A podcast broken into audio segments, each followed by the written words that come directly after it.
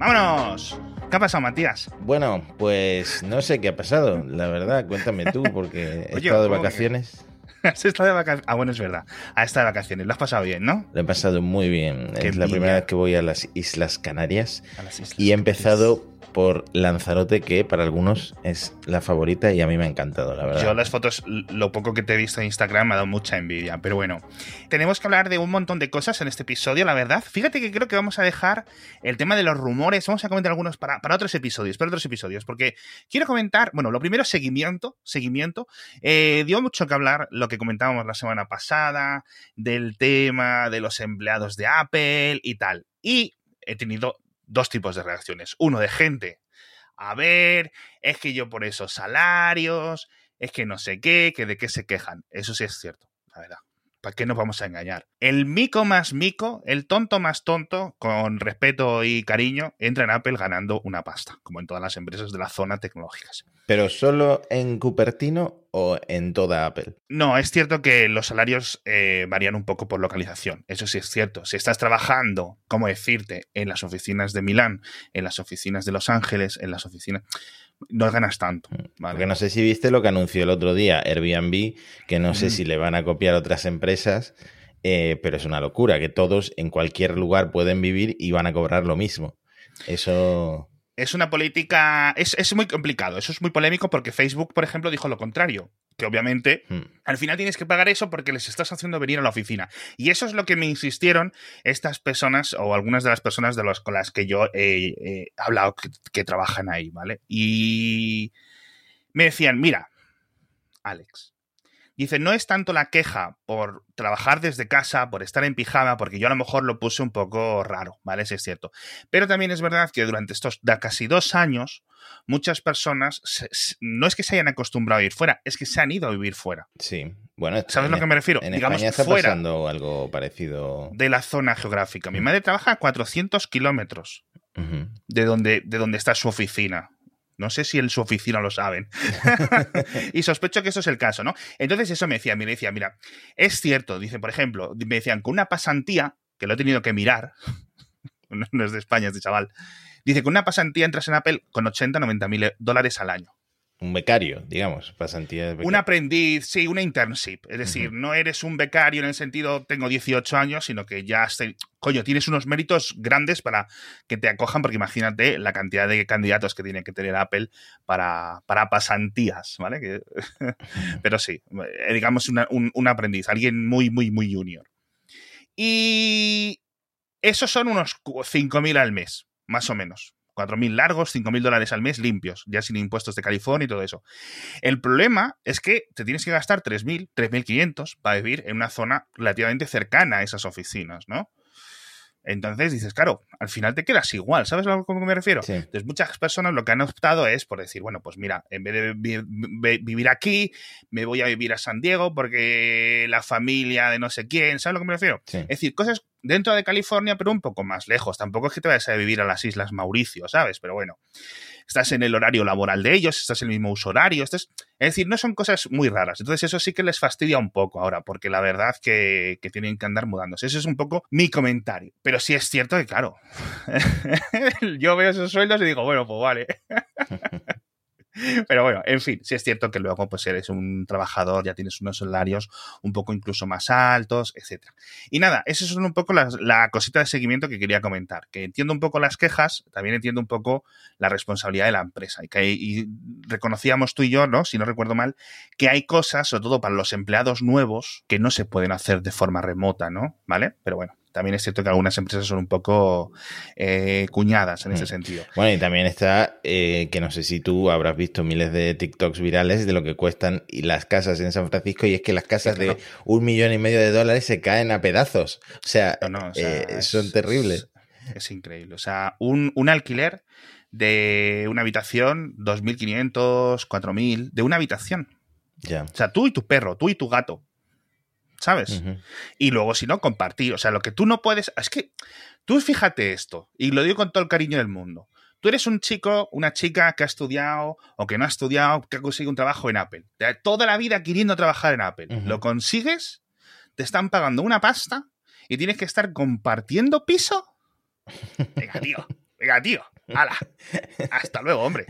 ¿Sabes? Es como, ¿Qué es esto? es como los tweets esos de, de gente que a lo mejor cobra 100 mil dólares y dice, por fin he podido meter una lavadora en mi piso porque tengo un piso un poquito más grande. Es que están las cosas muy locas, la verdad. Que son, son zonas. Entonces, bueno, pero bueno. En fin, el seguimiento. El Apple, el Studio Display. No he visto un dispositivo, y yo no lo he probado, no hago en primera persona.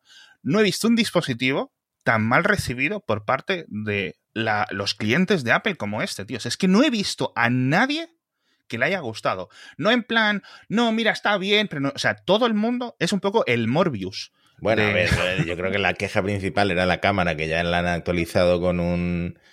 Eh, pues eso, con una actualización de firmware. Sí, pero aún así dicen que tiene fallitos la, con la actualización. No da para bueno. mucho más el sensor que le han metido. Y ahora la ¿Tú pantalla. Crees? Eh, el otro día veía a un youtuber que uh -huh. eh, convirtió un iMac 5K en un uh -huh. estudio display, básicamente. Necesitaba uh, un no inverter y no sé qué más. Hizo una inversión relativamente grande, no sé, imagínate que de 500 dólares, una cosa así. Sí. Pero uh -huh. claro, eh, con el estudio display creo que cuesta Claro. 1500, ¿no? Entonces, Es que es ese, es un, es un problema de precio. La pantalla como pantalla yo creo que está bien. El problema es que, jolines, te esperabas como algo más refinado por parte de Apple, ¿no? Pero bueno, al fin y al cabo, de nuevo, como dije, yo no me lo voy a comprar, con lo cual ni me quejo ni nada. Pero bueno, en fin, vamos a ver si poco a poco se pueden ir actualizando y solucionando las cosas. Luego, otra actualización, eh, no es seguimiento, pero sí una actualización de software, ahora que hablabas de la del de Studio Display, en el MagSafe, en la batería externa estas nuevas que se conectan. Sí. Uh -huh. Que yo no sabía que esto podía recibir actualizaciones. Yo tampoco, firmware. me parece mágico. Total, total. He tenido que ir a mirar cómo se hacen. Resulta que si la pones en tu iPhone conectada, poco a poco el iPhone le va actualizando el firmware. Hmm. Así que. Que esto cuando salió hubo mucha confusión porque supuestamente el iPhone 13 cargaba por inalámbrico a, Sí. a 7,5 vatios. Sí. Eh, pero la batería en realidad estaba cargando a 5 vatios, entonces ahí Eso faltaba, es. había una diferencia y ahora por fin le han subido la carga y ahora sí está Mm. aprovechando el máximo de la velocidad de carga del iPhone. Del sí. Qué Mm. guay. No, pero bueno, está bien. Así que nada, con estas cosas un poco más sencillas empezamos ya un poco al tema. Quiero hacer otra aclaración y es que he estado leyendo en Apple Esfera, creo que también Javier Lacorte en Loop Infinito lo comentó, eh, el tema de las fundas, por tener un poco de discusión contigo. Yo sé que la mejor, la mejor solución es lo que haces tú. no gastarse el dinero ni en una funda. Pero bueno, ¿tú tengo la pantalla un poquito rayada, la verdad. Es que eh, Hostia. es lo que siempre hemos comentado de que es muy resistente, pero Sí. eh, se raya fácil. Sí. Sobre todo si pues tiene alguna caída o lo que sea, es muy fácil que se raye. Eh, pero no se nota, se nota solo al sol. El tema eh, de la calidad de las fundas es que yo solo estoy probando, que de hecho nos la mandó Apple, eh, no la tengo aquí a mano, pero sí, mira, aquí está, la funda de, la funda de cuero, la verde, y el problema es el que siempre te he dicho, que a mí esta funda me resulta, para el Pro Max, me resulta bastante grande Ya. y, va- y en que añade bastante peso, pero a mí esta funda no me parece que sea de mala calidad, habrá que ver con el tiempo. Sí. Obviamente con color eh, verde así militar, un verde oscuro, o verde Mm. inglés, no sé qué verde será este, mm, no se notará tanto el desgaste como en un eh, color eh, marrón claro o marrón café. Pero, pero yo por ahora noto, noto una funda de una calidad estándar de Apple. Sí. Eh, pero no es, esa no es la de cuero de todas formas, ¿no? Bueno, será cuero sintético, claro. Sí, no, claro.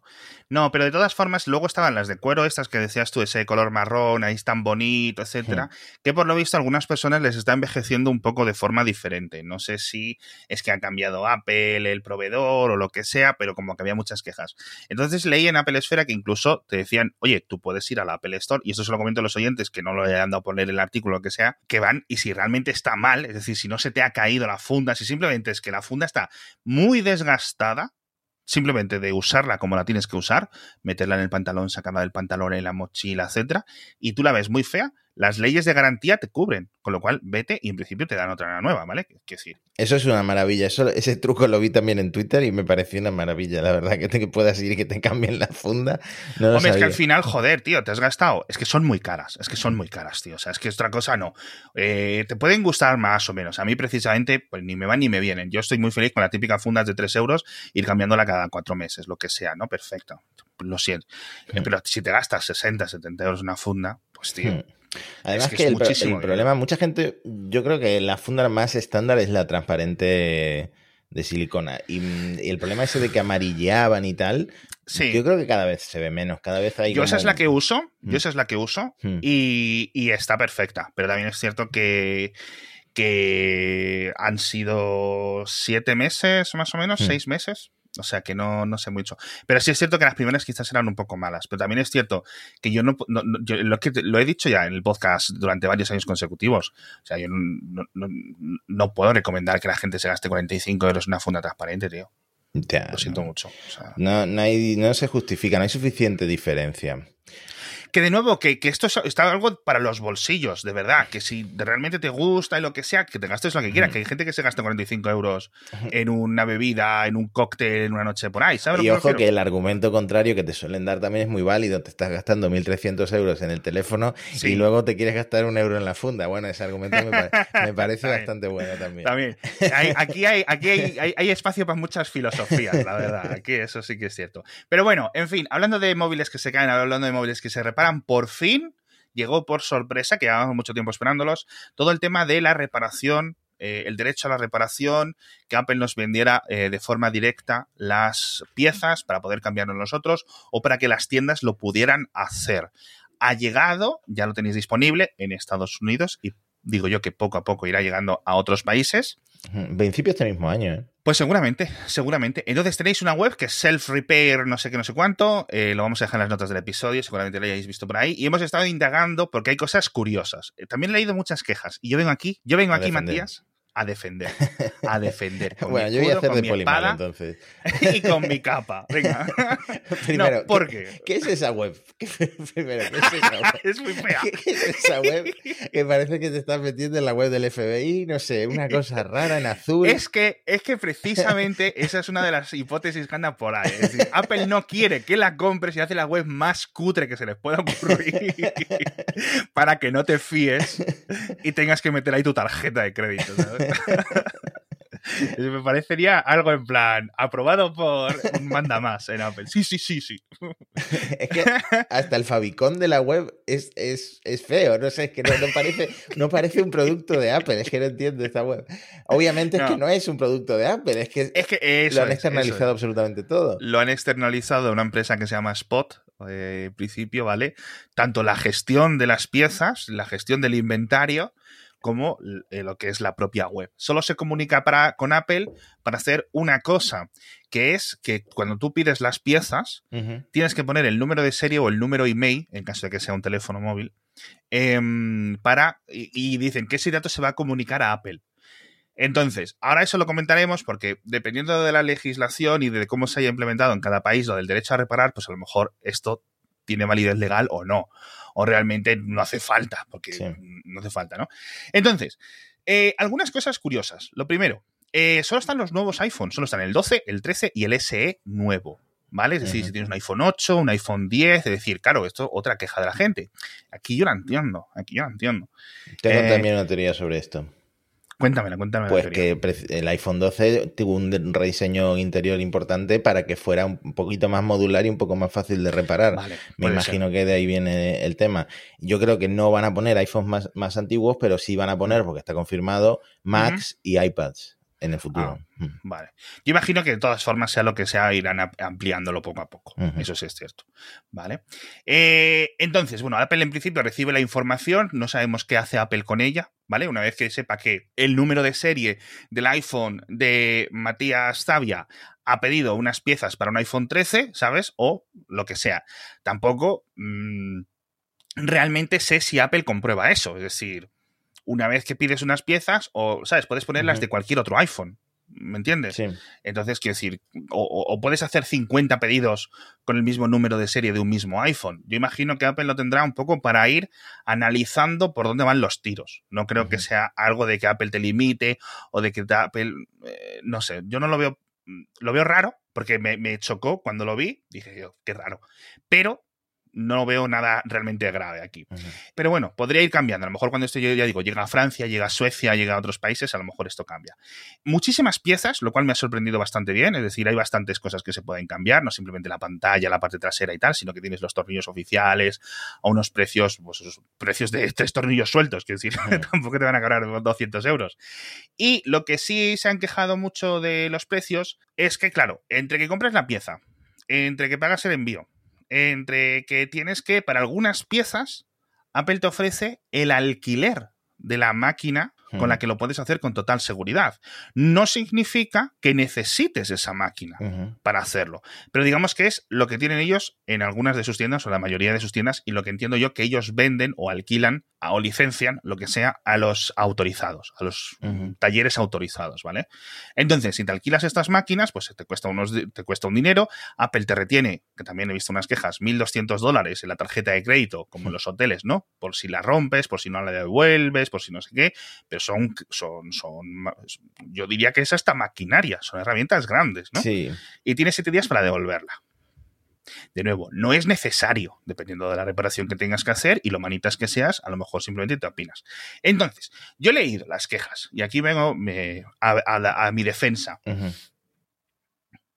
Que es más barato decir enviarlo a Apple. En los precios, en, muchas de las reparaciones, es mucho más barato enviar el teléfono a Apple y que te lo devuelvan ya reparadito. Sí, yo esto que pagar las piezas. En la batería es así, porque la batería fuera de garantía, un reemplazo en Apple te cuesta 69 dólares, obviamente con la mano de obra incluida.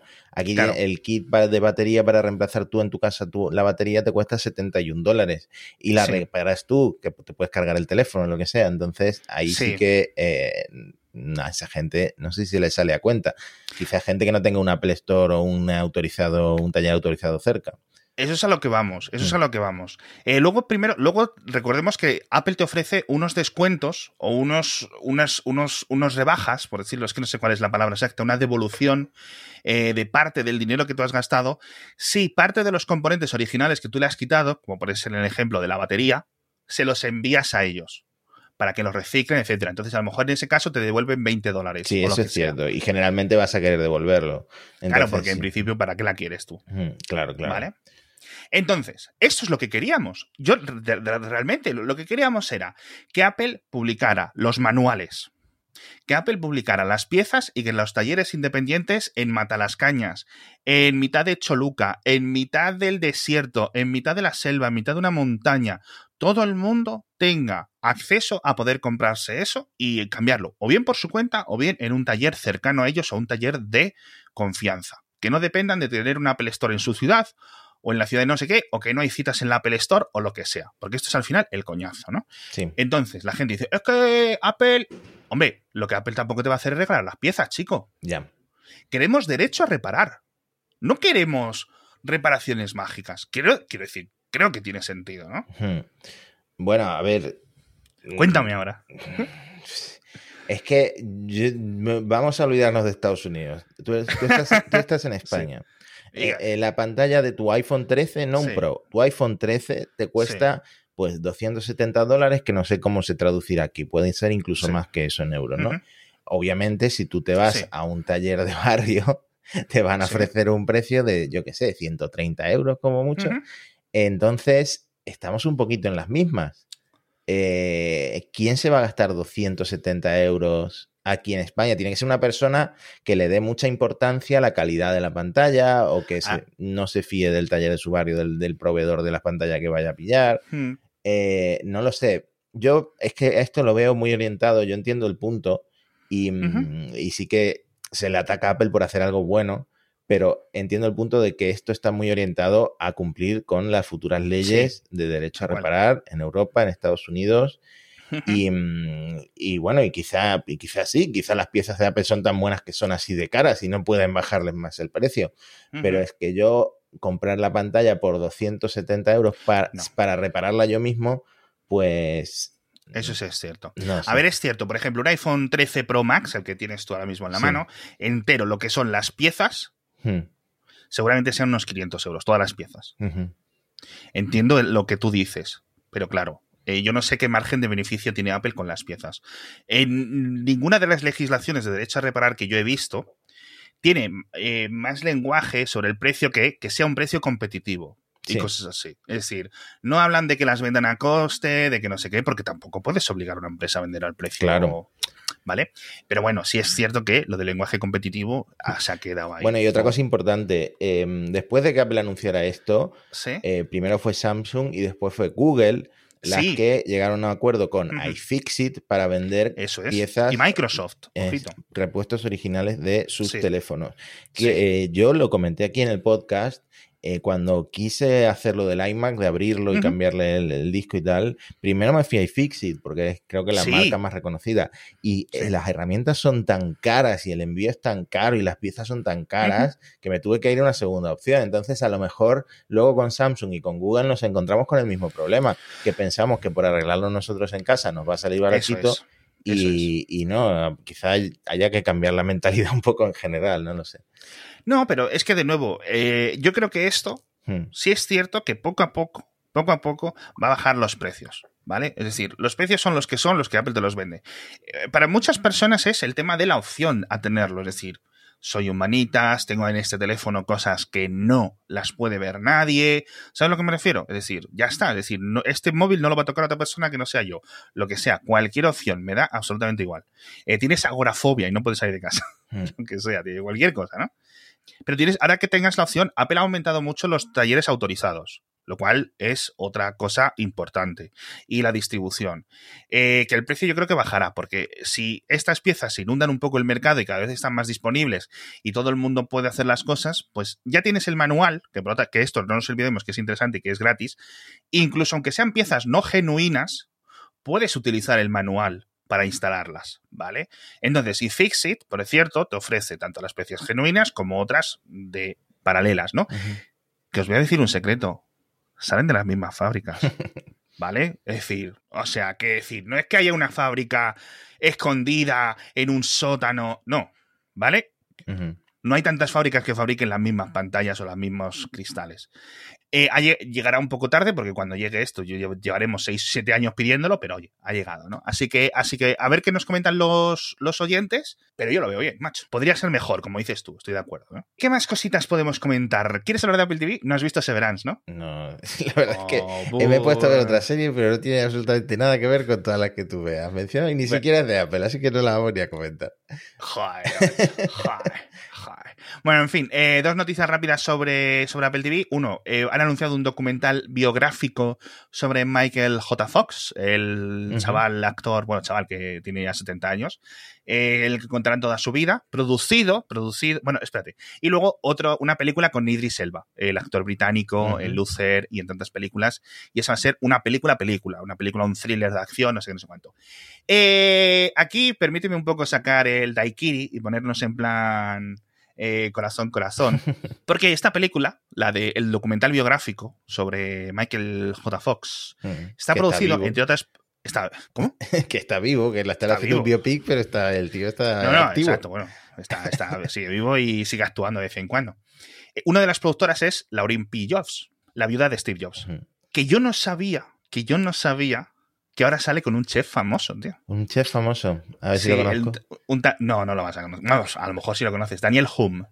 Daniel Hume, que es un chef estadounidense o francés. No, no lo sé. Eh, así famosete. Y luego lo que yo sí sabía es que ya hace tiempo estuvo saliendo con. ¿Cómo se llama este? Lo tengo aquí apuntado. Adrián Fenty, que es el, alcalde de, Washington DC. DC. Así que eso me pareció peculiar, ¿no? Ver, ver a Lauren P. Jobs, Powell Jobs, en, como nombre en, en, la, en la en la lista de, productores de la, de la, película. Así que imagino que de ahí serán un poco los tiros para que esto llegue a, Apple TV. En fin, hemos hablado del derecho a reparar, hemos hablado de una cosa muy interesante que has dicho tú, de lo de la iFixit y los acuerdos y esto, que el derecho a reparar no solo afecta a Apple, obviamente, sino que poco a poco, aunque tengas un móvil de Xiaomi, aunque tengas un móvil de Huawei, aunque tengas una lavadora de quien sea, un coche, esto te afecta, esto nos afecta a todos y todos yo creo que vamos a estar beneficiados. Esperemos que otras compañías van a hacer cosas similares, ¿vale? Porque tampoco nadie da duros a cuatro pesetas. Lo que sí quiero hablar es de los rivales, que llevo varios días diciendo, varias semanas, oye, tenemos que hablar de los competidores, tenemos que hablar de los competidores, tal, tal, tal, tal, tal, Lo primero, el Pixel Watch se ha filtrado, olvidado otra vez. No habéis sido los de Gizmodo. han sido los de Android Central, pero alguien se lo, bueno, lo hemos comentado en el podcast diario, tampoco le quiero dar mucha tela, eh, alguien se lo olvidó en un restaurante, no en un bar, y ha llegado a la prensa el, el Pixel Watch redondo. Pero ¿Tú querrías? Yo no sé si me creo que esto ha sido Google, la propia Google se lo ha dejado ahí en el bar. Y tardaron... Ha ido dejando Pixel Watch por todos los, barrios de todos los bares de San Francisco. y, tardaron semanas en, sacarlo, porque por lo visto estuvieron semanas esperando a que volviera el dueño y como no volvió, ya lo filtraron. Para mí esto es, es que realmente el del bar si no tiene batería y ve un reloj que no sabe si es de Xiaomi, es una Fit de 20 euros de AliExpress, porque quiero decir, no todo el mundo tiene un Apple Watch, por mucho que vivas en San Francisco, ¿no? Mm. Entonces, pues no le darían más importancia, ¿no? lo de Apple no pudo ser eh, una jugada de marketing por el cabreo de Steve Jobs y por el baneo a Gizmodo que todavía dura, ¿no? Joder, tío, es que eso, eso, eso ya pasó hace más de 10 años, pero me parece increíble, me parece increíble toda la saga. De esto sí que tendrían que hacer una película, en vez de, de WeWork y no sé qué. O sea, los, los los, equipos de seguridad de Apple yendo a la casa de, con Steve Jobs. Además que un español era el editor jefe de Gizmodo en aquel entonces, que es Jesús Díaz, que ahora creo que está en el Confidencial. Es eh, Y claro, él tendría mucho que contar sobre esto. Le voy a traer a Kernel un día para que Es un tío muy divertido, la verdad. bueno, en fin, que se ha filtrado. ¿Tú querrías un Apple Watch redondo, que es por lo que quería hablar? Mira, te digo la verdad, creo que sí, creo que son más bonitos más estéticos. Creo que los relojes tienen mucho de complemento de moda. Sí, y, es mm, y es cierto que nos hemos acostumbrado muchísimo al Apple Watch. y es cierto que una pantalla cuadrada es eh, más práctica, tendría que cambiar mucho la interfaz de... Tienes más área. Mm. Tendría que cambiar la interfaz de las aplicaciones, tendrían que pues hacer cositas así más parecidas a las de Samsung y tal, pero estéticamente son más bonitos. Y el Pixel este de Watch de Google me parece muy bonito. Yo no sé cómo venderá, pero bueno, el Pixel 6 dijeron que estaba vendiendo muy bien los de Google para ser un Pixel, que era el, Pixel que más rápido se estaba vendiendo, etcétera. Bueno, eh, sí es cierto que es más barato que el iPhone 13. El, el, Pixel, no el Pixel 6 Pro, sino el Pixel 6 normal. Pero bueno, eh, veremos. Eh, los Xiaomi, por cierto, siguiendo con el tema de los competidores, que esto es que por eso lo tengo apuntado desde hace varios días, desde hace varias semanas. Tengo aquí apuntado a hablar del Xiaomi Mi 12, perdón, del Xiaomi 12, que se llama. Conociendo a Xiaomi ya habrá 40 teléfonos nuevos.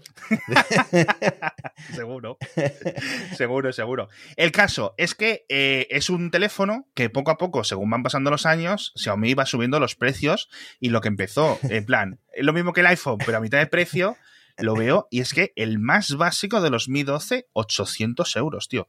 Que sí, que Xiaomi tiene 200 submarcas, que tiene teléfonos que es el mismo modelo con otro nombre a 450 o lo que sea. O que ahora mismo, desde que lo apunté, ahora mismo vi este móvil en AliExpress y está a 680, seguro. Pero que se han subido a la parra un montón, tío. Se han subido a la parra un montón. No lo sé. Bueno, es la evolución de todas las marcas chinas, yo creo, todas las... Eh, sí, pero al final lo que hacen es cambiar los nombres de los teléfonos, ¿sabes lo que me refiero? Es decir, te compras un Xiaomi porque es barato, Xiaomi empieza a encarecerse y luego lo que acabas haciendo es comprando otro teléfono o de Xiaomi o de Oppo, pero de una de sus submarcas. ¿Sabes? Que parece que cada vez que te cambias de teléfono tienes que andar buscando el nombre nuevo de la empresa que lo hace barato, tío. Eso es un poco raro. Sí, no, y además es que es muy confuso porque hay muchos modelos. Y, mm, yo, por ejemplo, el último teléfono que he probado ha sido el, el Oppo, el Fine X5 Pro, y mm, me pareció un teléfono impresionante. Obviamente es muy caro, es como, mm, no voy a decir como un iPhone, pero sí, es, por encima de los mil euros. Ya sabes que se devalúan mucho más rápido, pero me pareció impresionante la construcción estéticamente, hmm. lo rápido a que va la interfaz, las cámaras. A mí me gusta más la cámara del iPhone, el procesado de, colores, etcétera, pero es un teléfono eh, o sea, la evolución de este tipo de marcas es impresionante. Sí, cosas que hacían hace cinco años. Si ves lo que hacen ahora, dices, madre mía, ¿sabes? Si ves lo de Apple, dices, joder, si es que es casi lo mismo, ¿no? O sea, sí que es cierto que hay como más plato. Eh, de todas formas, lo de, lo de Xiaomi es muy curioso porque los precios en China no han subido tanto. Simplemente parece que han subido el precio fuera de China y a tomar por saco. ¿Sabes lo que me refiero? Es decir, el, si compras el, Mi 12, el Xiaomi 12 con el Xiaomi 9, el precio en China apenas se ha cambiado. Ha subido, pues eso, 20, 30 euros al cambio. Pero en España te ha subido 300 euros o en Europa en general. Entonces, eso es muy raro, tío. Eso es muy raro. Yo creo que es un, es un tema de vamos a decirle a la gente, coño, al final son teléfonos de 900 euros, ¿sabes? Y si te lo descuento, es decir, creo que es un tema más psicológico que un tema de, de otra cosa. Es decir, a lo mejor alguien, si lo ve a 700 euros, rebajado de 900, dice, hostia, qué ganga, me ahorro 200. Pero realmente es un teléfono de 500. ¿Sabes? No lo sé, no lo sé. No sé muy bien qué pensar. Tendríamos que hacer un, un, un, podcast sobre Xiaomi al final. En fin, de todas formas, un teléfono que he visto también de la competencia muy curioso, que no he tocado yo, creo que no ha salido de China, es el Vivo Fold, aunque lo he visto en muchas reseñas en medios eh, norteamericanos. Y es un teléfono, como su propio nombre indica, plegable, de vivo. Es uno de los que más me ha gustado, junto con el Oppo Find N. Y una de las cosas curiosas es que tiene dos cámaras debajo de las pantallas. Porque, claro, tiene dos pantallas, una a la izquierda y otra a la derecha. Cada una de esas pantallas tiene la cámara por debajo, la de la selfie que tampoco se va a ver espectacular. Pero lo más curioso es que estamos aquí nosotros peleándonos, que si el iPhone va a poner huella dactilar, no sé qué, y no, no sé qué, y lo retrasan, como comentamos antes. Y estos tienen dos, uno en cada pantalla, tío. Qué locura. O sea, es que ese hardware, es lo que decías tú del Oppo de ahora. Son unos hardwares por ahí. Tú has usado muchos teléfonos Xiaomi. Los zoom de los teléfonos Xiaomi. Bueno, es que el zoom. Absoluta locura, tío. Eh, es lo que comentábamos el otro día en Twitter. El zoom, en cuanto lo saque Apple, eh, va a ser una locura de titulares sobre la privacidad, porque la gente que no haya probado, si probablemente mucha gente que nos escuche solo es usuario de iPhone desde hace años, pues si no habéis probado un zoom de esos, es que es increíble lo que puedes hacer. Es que te, mm, el bloque de enfrente que estoy viendo desde aquí, por la ventana, pues puedes ver por la ventana de aquel vecino que está a 100 metros, ¿no? Es, son muy potentes los zoom de tipo periscopio. Sí, que, lo, que es, es eh, primero, la óptica que es absolutamente brutal y no se puede hacer con las lentes que Apple pone. Ya las pondrá, esperemos, ¿no? Pero sí es cierto. Incluso el Galaxy S22, que no tiene zoom de periscopio, si no recuerdo mal, hace unos zoom de estos de 100x, que realmente no es 100x óptico, obviamente, pero entre el interpolado, el no sé qué, no sé cuánto, ¿qué dices tú? Pero qué locura.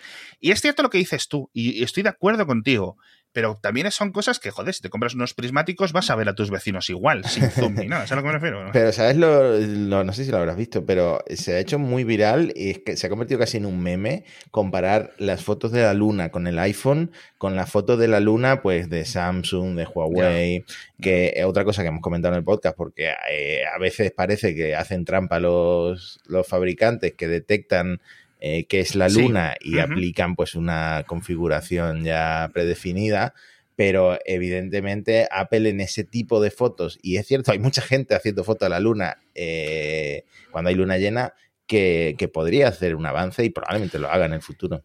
Es que eh, es cierto que los fabricantes de Android, algunos hacen trampa con lo de los benchmarks y las cosas raras y no sé qué, pero que hagan trampa poniendo un modo específico, es decir, diciéndole al software, oye, está haciendo el usuario una foto de la luna, configúrate de X e Y forma, coño, esto es la, la, fotografía computacional de toda la vida, quiero decir. Sí, es lo que hace con la piel de, las personas. Exacto, que si hmm. esto es un grano, lo detecto, que si esto es una cabeza ya sé, o el pelo, ya sé por dónde tengo que recortarlo, quiero decir, esto es todo fotografía, no sé qué.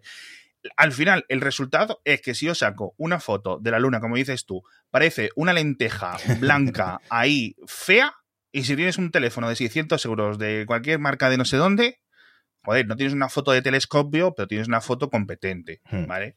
Pero bueno, esto Apple sacó el modo noche hace poco, ¿no? Hace unos años, eh, cosas especializadas. Eh, luego está, no sé si Apple tiene el modo astrofotografía, etcétera. De todas formas, yo creo que están, es más problema del software de la cámara de Apple que de que de la lente. Es decir, la, lente tiene problemas, ¿no? O sea, tiene limitaciones, ¿no? Y es muy buena, el procesado de vídeo es muy bueno, etcétera. Si te instalas Halide o compras Halide o aplicaciones más profesionales, puedes hacer cosas más chulas. Pero claro, la gracia es que todo el mundo, sin gastarse ni un euro, puede eh, hacerlo. Bueno, ya que estamos hablando de esto y para cerrar, em, me fui de viaje la semana pasada a Lanzarote y tal. Eh, a mí me encanta hacer fotos desde la ventanilla del avión. Apple se ha cargado la cámara del iPhone 13 por lo menos con el tema del macro, ¿vale? Porque eh, hacer fotos desde la ventanilla del avión se me cambiaba la lente, sé que se puede poner en ajustes, lo quité de ajustes, pero aún así salía desenfocado. Intentaba poner la cámara de, mm, del, 3 x pero siempre salía la 1 x con zoom digital, nunca me salía la 3x. Eh, ¿Ha habido alguna actualización que se ha cargado ese tipo de, saltos de lente y tal? Em, y ahora va, va, bastante peor. Y también otra queja común que me ha pasado a mí en Instagram y se la he visto, por ejemplo, a Luisito Comunica, que es un youtuber famoso y tal, que en el iPhone 13 en concreto el, en el, hay problemas en Instagram con el vídeo. Y, mm, y, yo sé que es con el iPhone 13 porque se lo he visto a tres personas, incluido a mí mismo, que usan el iPhone 13. Entonces, eh, ¿Ha habido alguna actualización ahí que no he leído mucho? Pero si, si, si, el oyente que está oyendo esto tiene algún problema con el iPhone 13 de ese tipo, que sepa que no está solo. Que, que no está solo, que busca ayuda. O sea, ¿se puede decir que Apple te ha arruinado las vacaciones? No, no, para nada, porque hay un trucazo que me enseñó José Sazmerino, que es que em, si pones el modo retrato, y pones el 3 por siempre salta la lente buena, la lente ah, La lente mm, guapa. Y así fue como hice las fotos. Mm. A mí José también me enseñó lo típico, que es eh, pones el, bueno, ahora es el 3 por o lo que sea, eh, o el 2,5 o el 2, etcétera, dependiendo de la, generación que tengas. Y dices, mejor para las fotos de personas eh, poner esa foto, esa, esa lente y echarte para atrás es decir, acercar la lente y echarte tú para atrás porque queda mejor eh, la distancia focal o no sé. Yo es que cuando me hablan de estas cosas, te lo juro, lo entiendo y a los cinco minutos se me olvida. Así que bueno, en fin. Eh, pues chicos, eh, nos vamos. La semana que viene hablaremos más. La verdad que muy contento lo del derecho a reparar. Creo que es algo que espero que no tarde mucho en llegar, sobre todo para aquellos que sois un poco más manazas y que andéis cambiando la pantalla cada poquito. Creo que es algo que siempre nos va a dar muchas opciones. De nuevo, igual que lo de las tiendas, eh, las tiendas alternativas, lo de no sé qué, no sé cuánto. Creo que es algo para cuatro frikis, etcétera. Pero, oye, también tenemos derecho a existir, ¿no? Sí. sí. Eso es. Así que bueno, ahí está. Muchísimas gracias de nuevo y nos vemos la semana que viene más episodios de Cupertino. Hasta pronto. Hasta la próxima.